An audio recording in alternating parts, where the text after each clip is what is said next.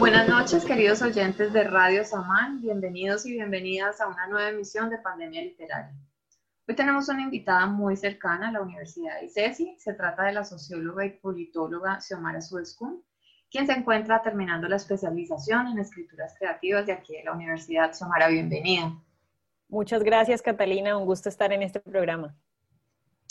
Gracias a ti por acompañarnos. Eh, bueno, como es costumbre en este programa, siempre pedimos a nuestros invitados que nos envíen una biografía y eh, pues Xiomara, como es escritora, eh, muy cercana pues a todo el tema literario, ella nos envió una autobiografía que quiero leer, es bellísima y dice así. La primera vez que asistió a un entierro se sintió importante. Cuando era miope se quitaba las gafas para pasar desapercibida. Pensaba que los otros la veían borrosa. Baila en calzones frente al espejo cuando no hay nadie en la casa. Nunca atiende las sábanas. Olvida los chismes que le cuentan. Sus recuerdos de antes de los 25 años los siente lejanos, como si le hubieran ocurrido a otra persona que conoce, pero no es ella. Nunca quiso aprender a pintarse las uñas. Cuando empezó la pubertad usaba ropa de hombre para no despertar el deseo. Llora cuando alguien ayuda a un desconocido. Vio a Juan Luis Guerra en una terminal de aeropuerto y no pudo tomarle una foto. Se perdió una tarde en Sopot y la encontraron a las dos horas. Se ha perdido en todas las ciudades que ha visitado en su vida. Desconfía de quienes expresan como si estuvieran calculando todos sus movimientos. A su novio le exige imaginar las historias que le cuentan. Trata de ocultarse de la gente por temporadas le cambia los finales a sus anécdotas cuando las comparte en una reunión social. Depende del ánimo del momento. A veces se despierta recitando una canción y la graba como nota de voz. Sorprendida, aprendió un día que se puede llorar horizontal y desafiar la gravedad.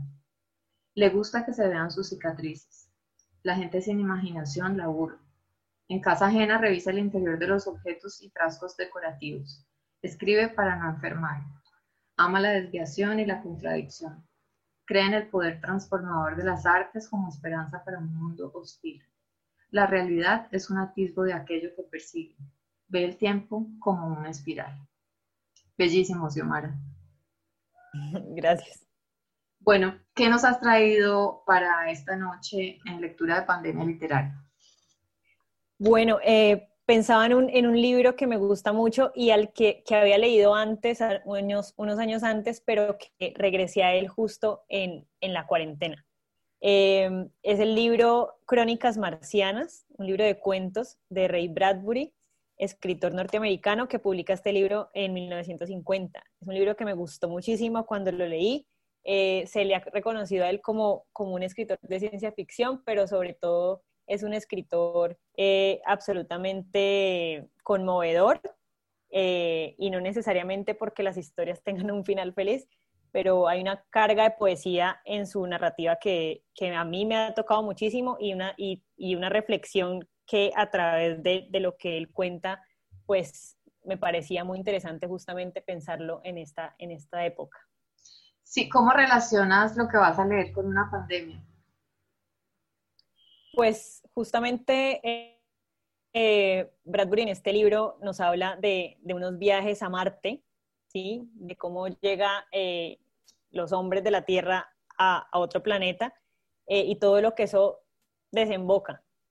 entonces, hablándonos mucho de la, condición humana y, desde una perspectiva muy profunda de la condición humana en realidad y de cuestionarnos nuestro rol en este, en este mundo o en el universo más bien. Entonces es muy interesante y lo asocio a la pandemia porque, eh, porque desde varias perspectivas, nosotros mismos somos, somos una pandemia, una pandemia eh, es, una, es una enfermedad eh, que se expande por, por el mundo, por muchos lugares. nosotros un poco también en esa, en esa como humanos queriendo conquistarlo todo y queriendo llegar a todas partes, eh, y, también generando muchas veces efectos adversos a, a lo que eso significa. Eh, lo asocio por ese lado también. Eh, por otro lado, pues a veces en esta reflexión de que nos trae la pandemia y la cuarentena y es cómo estamos afectando nosotros también nuestro, nuestro mundo. Lo primer, los primeros efectos que hubo cuando, cuando nos guardamos en muchos países fue también ver la naturaleza reaccionando de otra manera que pareciera un poco más cómoda en nuestra ausencia. Eh, y bueno, también esta reflexión de, de Bradbury sobre, sobre eh, reconocerse, reconocernos a nosotros como tal vez los verdaderos marcianos. Y eso me parece muy importante, pues también como de, esos, de estas reflexiones que nacen en la pandemia al ver lo que, lo que nosotros estamos pues pensando por este mundo y haciendo en el mundo. Entonces creo que por ahí podemos empezar a leer. Adelante. Listo. Agosto de 2002, encuentro nocturno. Antes de subir internándose en las colinas azules, Tomás Gómez se detuvo en la solitaria estación de gasolina. Aquí se sentirá usted bastante solo, abuelo, dijo Tomás. El viejo pasó un trapo por el parabrisas de la camioneta. No me quejo. ¿Le gusta Marte, abuelo? Mucho. Siempre hay algo nuevo. Lo decidí cuando llegué aquí el año pasado. No esperar nada, no preguntar nada, no sorprenderme por nada. Tenemos que olvidarnos de la Tierra y de cómo eran allí las cosas. Tenemos que mirar cómo son aquí y qué diferente es todo. El tiempo, por ejemplo, me divierte muchísimo. Es un tiempo marciano. Un calor de mil demonios de día y un frío de mil demonios de noche. Y las flores y la lluvia tan diferentes es asombroso. Vine a Marte a retirarme y busqué un sitio donde todo fuera diferente. Un viejo necesita una vida diferente. Los jóvenes no quieren hablar con él y con los otros viejos. Se aburre sin remedio. Así que pensé, lo mejor será buscar un sitio tan diferente que uno abre los ojos y ya está entretenido. Conseguí esta estación de gasolina. Si los negocios marchan demasiado bien, instalaré en una vieja carretera menos bulliciosa, donde pueda ganar lo suficiente para vivir y me quede tiempo para sentir estas cosas tan diferentes. Ha dado usted en el clavo, abuelo, dijo Tomás. Las manos le descansaban sobre el volante. Estaba contento. Había trabajado diez días seguidos en una de las nuevas colonias y ahora tenía dos días libres e iba caminando, e iba camino de una fiesta. Ya nada me sorprende, prosiguió el viejo.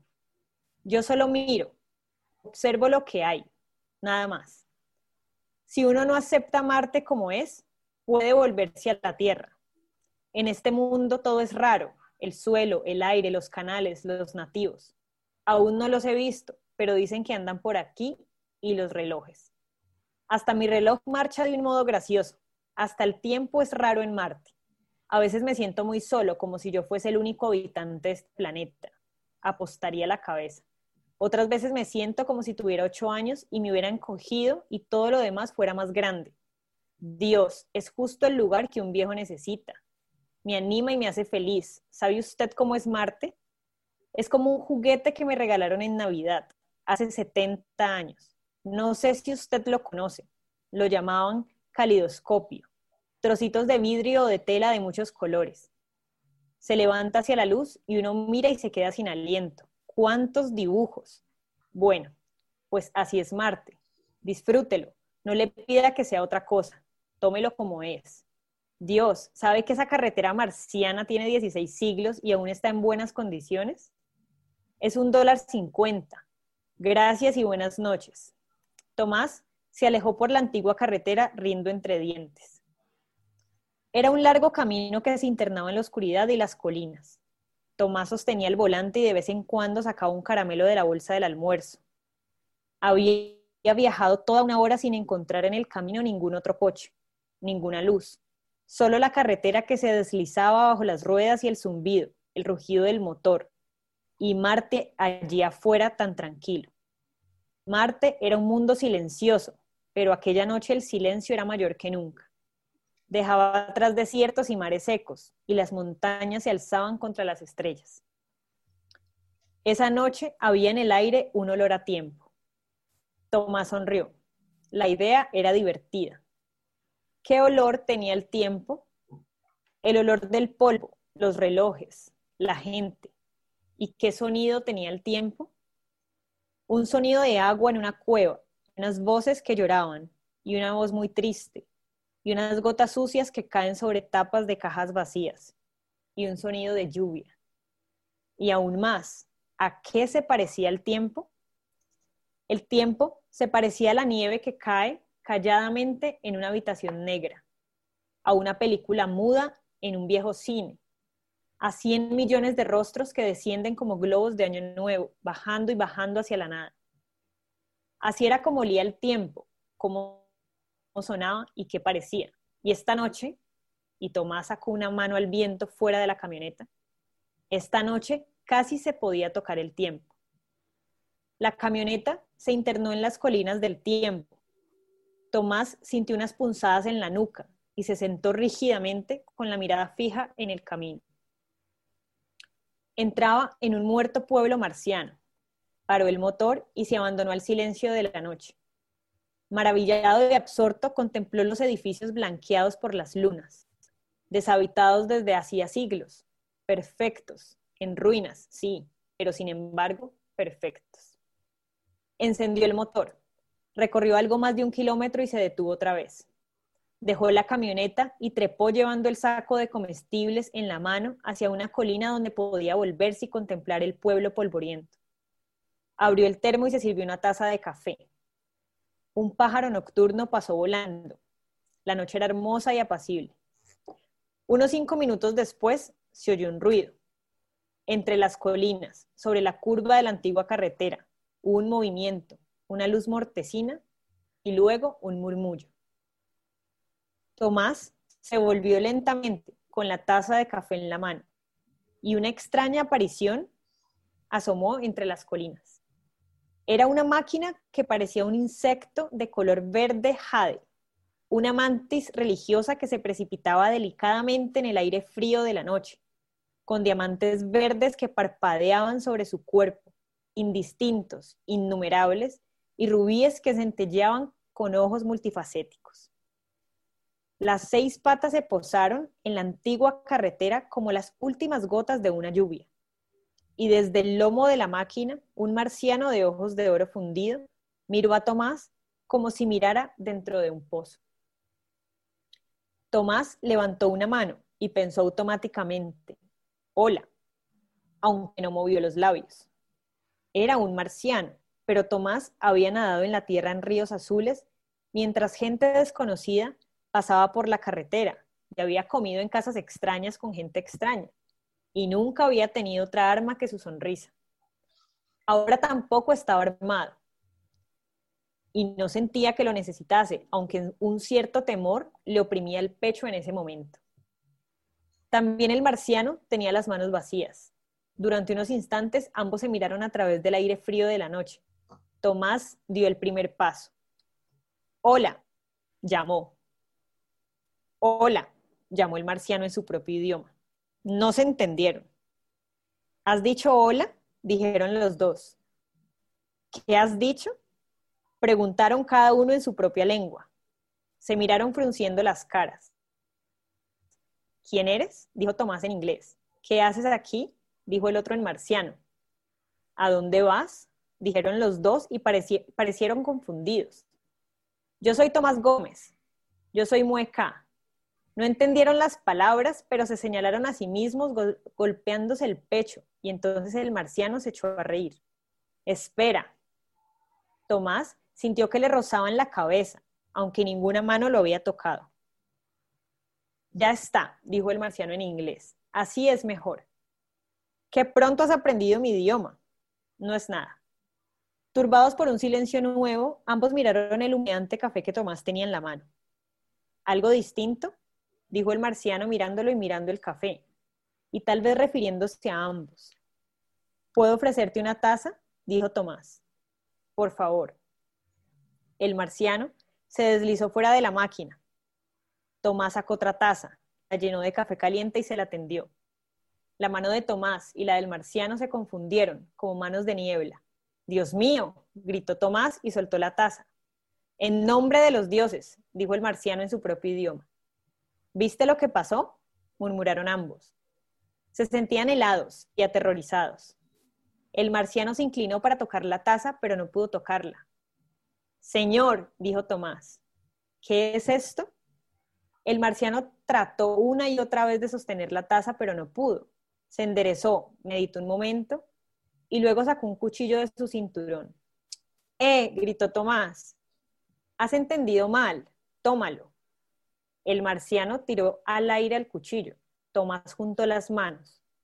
El cuchillo le pasó a través de la carne, golpeó el suelo. Tomás se inclinó para recogerlo, pero no lo pudo tocar y retrocedió estremeciéndose. Miró luego al marciano que se perfilaba contra el cielo. Las estrellas, dijo. Las estrellas, respondió el marciano mirando a Tomás. Las estrellas eran blancas y brillantes, más allá del cuerpo del marciano, incrustadas en su carne como centellas dentro de la tenue y fosforescente membrana de un pez gelatinoso. Parpadeaban como ojos de color violeta en el estómago y en el pecho del marciano, y a través de las muñecas como joyas. Eres transparente, dijo Tomás. Y tú también, replicó el marciano retrocediendo. Tomás se tocó el cuerpo, sintió el calor y se tranquilizó. Yo soy real, pensó. El marciano se tocó la nariz y los labios. Yo tengo carne, murmuró. Yo estoy vivo. Tomás miró fijamente al extraño. Y si yo soy real, tú tienes que estar muerto. Tú tienes que estar muerto. No, tú, un espectro, un fantasma. Se señalaron el uno al otro y la luz de las estrellas les brillaba en los miembros como dagas, como trozos de hielo, como luciérnagas. Y se tocaron otra vez los brazos y las piernas. Y se descubrieron intactos, calientes, animados, asombrados, despavoridos. Y el otro, ah, sí, ese otro allí, era solo un prisma espectral que reflejaba la acumulada luz de unos mundos distantes. Estoy borracho, pensó Tomás. No se lo contaré mañana a nadie. No, no. Se miraron un tiempo, de pie, inmóviles, en la antigua carretera. ¿De dónde eres? preguntó al fin el marciano. De la tierra. ¿Qué es eso? Allí. Tomás señaló el cielo con la cabeza. ¿Cuándo llegaste? Hace más de un año. ¿No recuerdas? No. ¿Y todos vosotros estabais muertos? Todos menos unos pocos. Eras un, eres una rareza, ¿no lo sabes? No, no es cierto. Sí, todos muertos. Yo vi los cadáveres, negros, en las habitaciones, en las casas, muertos, millares de muertos. Eso es ridículo. Estamos vivos. Escúchame, muchacho. Marte ha sido invadido. Aunque no lo sepas, tienes que haber escapado. ¿Yo? ¿Escapar de qué? No entiendo lo que dices. Voy a una fiesta en el canal cerca de las montañas Genial. Allí estuve anoche. ¿No ves la ciudad? Tomás miró a donde indicaba el marciano y vio las ruinas. Pero ¿cómo? Esa ciudad está muerta desde hace miles de años. El marciano se echó a reír. ¿Muerta? Dormí allí anoche. Y yo estuve allí la semana anterior y la otra y hace un rato, y es un montón de escombros. ¿No ves las columnas rotas? ¿Rotas? Las veo perfectamente a la luz de la luna, intactas. Hay polvo en las calles, dijo Tomás. Las calles están limpias. Los canales están vacíos. Los canales están llenos de vino de lavándula. Está muerta. Está viva, protestó el marciano, riéndose cada vez más. Oh, estás muy equivocado. ¿No ves las luces de la feria? Hay barcas hermosas, esbeltas como mujeres y mujeres hermosas, esbeltas como barcas, mujeres del color de la arena, mujeres con flores de fuego en las manos, las veo desde aquí, pequeñas, corriendo por las calles. Allá es donde voy ahora, al festival. Flotaremos en las aguas toda la noche. Cantaremos, beberemos, haremos el amor. ¿No la ves? Muchacho, esa ciudad está muerta como un lagarto seco. Pregúntale a cualquiera de nuestro grupo. Voy esta noche a la Ciudad Verde. Es una colonia que fundamos hace poco, hace poco cerca de la carretera de Illinois. Estás confundido. Trajimos 300 mil metros cuadrados de madera de Oregón y dos docenas de toneladas de buenos clavos de acero. Y levantamos a martillazos los dos pueblos más bonitos que hayas podido ver. Esta noche hay una fiesta. Llegan, llegan de la tierra un par de cohetes que traen a nuestras mujeres y amigas. Habrá baile en el granero y whisky. El marciano estaba ahora inquieto. ¿Dices que está ahí? Tomás lo llevó al borde de la colina y señaló allá están los cohetes, ¿los ves? No. Maldita sea, ahí están, esos aparatos largos y plateados. No.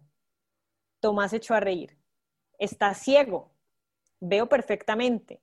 Eres tú el que no ve. pero ves la nueva ciudad, ¿no es cierto? Solo veo un océano y la marea baja. Muchacho, esa agua se evaporó hace 40 siglos. Oh, vamos, vamos, basta ya. Es cierto, te lo aseguro. El marciano se puso muy serio. Dímelo otra vez, ¿no ves la ciudad como yo te cuento? Las columnas muy blancas, las barcas muy esbeltas, las luces. Oh, lo veo todo tan claramente. Y escucha, oigo los cantos, no están tan lejos. Tomás escuchó y sacudió la cabeza. Mm, no. Y yo, en cambio, dijo el marciano, no puedo ver lo que tú me describes. Bien. Volvieron a estremecerse, sintieron frío. ¿Podría ser? ¿Qué? Dijiste que del cielo, de la tierra. La tierra. Un nombre. Nada, dijo el marciano. Pero al subir por el paso hace una hora sentí, se llevó una mano a la nuca. Sentí frío. Sí. ¿Y ahora? Frío otra vez. Qué raro. Había algo en la luz, en las colinas, el camino, dijo el marciano. Una sensación extraña. El camino, la luz, y por un momento creí ser el último hombre vivo en este mundo. Lo mismo me pasó a mí, dijo Tomás, y le pareció estar hablando con un viejo y querido amigo muy íntimo de algo confidencial, cada vez más animados. El marciano cerró los ojos y volvió a abrirlos. Solo hay una explicación, el tiempo. Sí, eres una sombra del pasado. No, tú, eh, tú eres del pasado, dijo el hombre de la tierra. Qué seguro estás, pero ¿cómo podrías probar quién es del pasado y quién del futuro?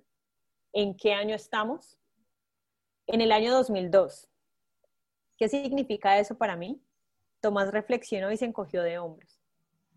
Nada. Es como si te dijera que estamos en el año 4.462.853. No es nada, menos que nada. ¿Dónde hay un reloj que muestre la posición de las estrellas? Pero las ruinas lo demuestran. Demuestran que yo soy el futuro, que yo estoy vivo, que tú estás muerto. Todo en mí lo desmiente. Me late el corazón. Mi estómago tiene hambre. Mi garganta tiene sed. No, no. Ni muertos ni vivos. Más vivos que nadie, quizá mejor, atrapados entre la vida y la muerte. Dos extraños que pasan en la noche, nada más. Dos extraños que pasan. ¿Ruinas dijiste? Sí. ¿Tienes miedo? ¿Quién quiere ver el futuro? ¿Quién lo ha querido alguna vez? Un hombre puede enfrentarse con el pasado, pero pensar, ¿has hablado de columnas desmoronadas? ¿Y del mar vacío y los canales secos?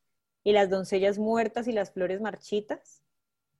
El marciano cayó y miró hacia la ciudad lejana. Pero están ahí, las veo. ¿No me basta? Me aguardan ahora y no importa lo que digas.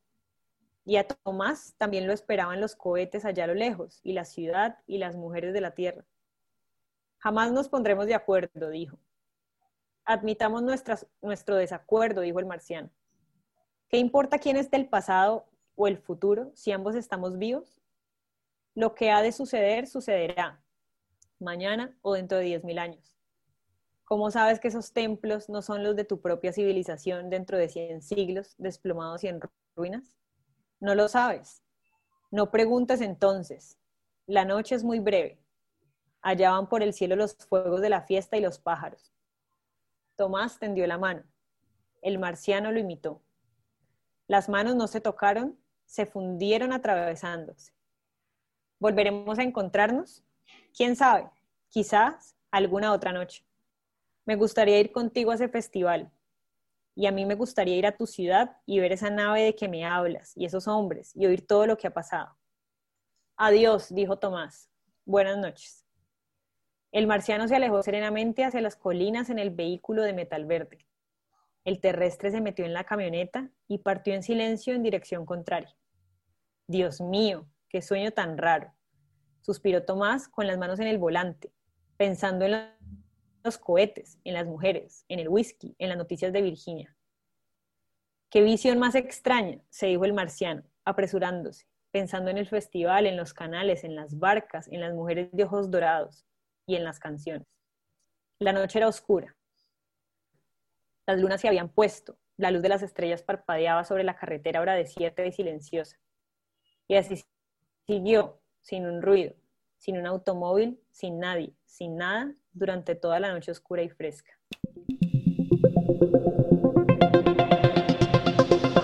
Tremendo homenaje, ¿no? Para quien fuera eh, llamado el poeta del futuro.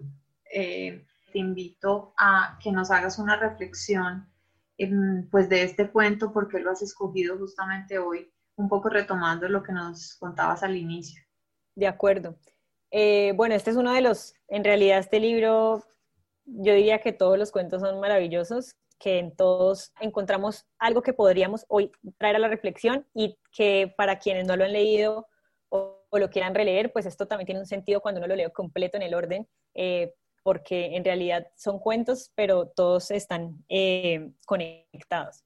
Entonces, pues me parece importante como esta reflexión sobre quién es el otro, todo esto que suscitó la pandemia sobre cómo nos conectaba eh, mundialmente pues una enfermedad.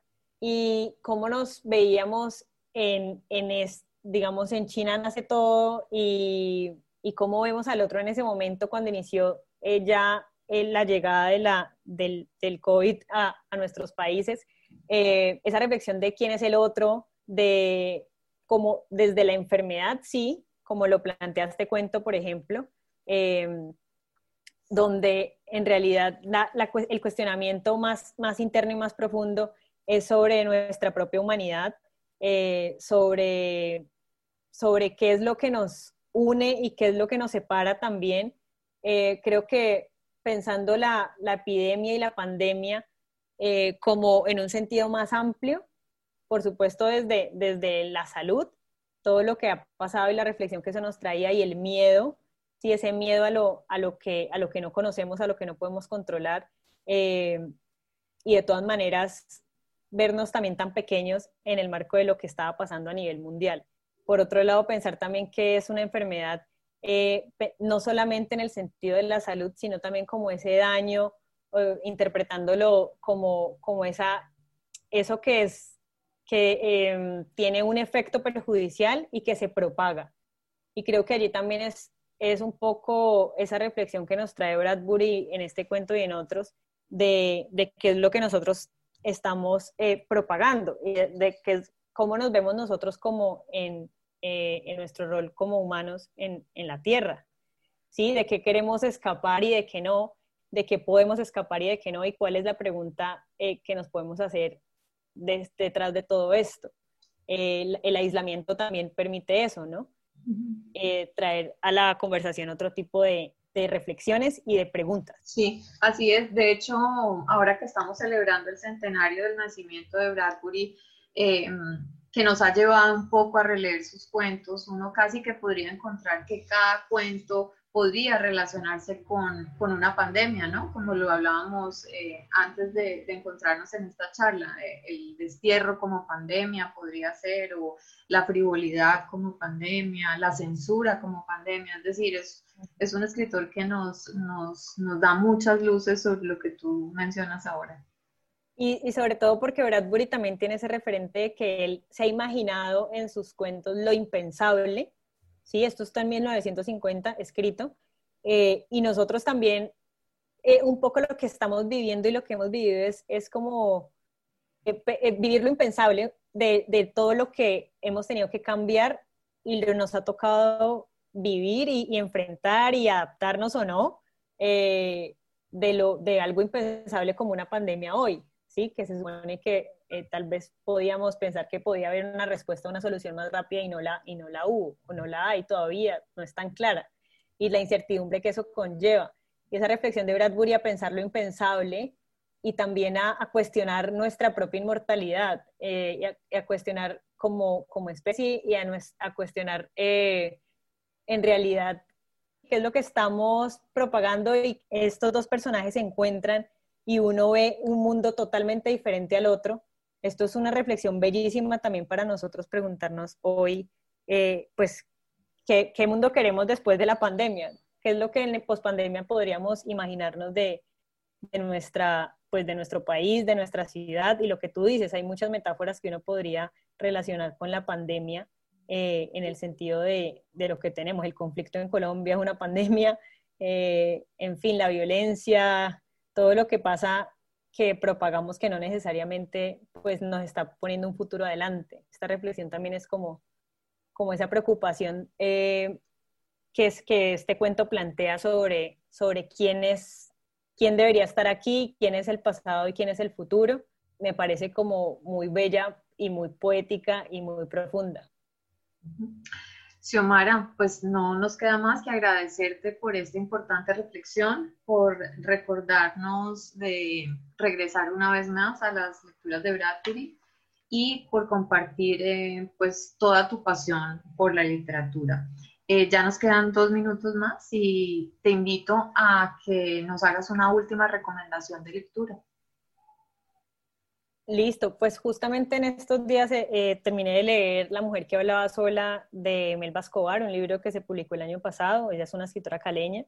Eh, me parece chévere que la leamos, leer mujeres, escritoras mujeres también. Hoy es, un, es un acto político. Em, y pensar, por ejemplo, en este aislamiento, en, en esta historia de Melba del conflicto en Colombia como pandemia justamente y la soledad que ella plantea como metáfora del aislamiento y de, y de escapar o no de una vida que te absorbe totalmente eh, y que a veces no es posible hacerlo, ¿sí? Entonces, esta reflexión me parece muy fuerte, en, tanto desde una reflexión como mujer y también desde un contexto político como el nuestro. Entonces, bueno, quien esté interesado en, en conocer un poco más de esta obra, la recomiendo.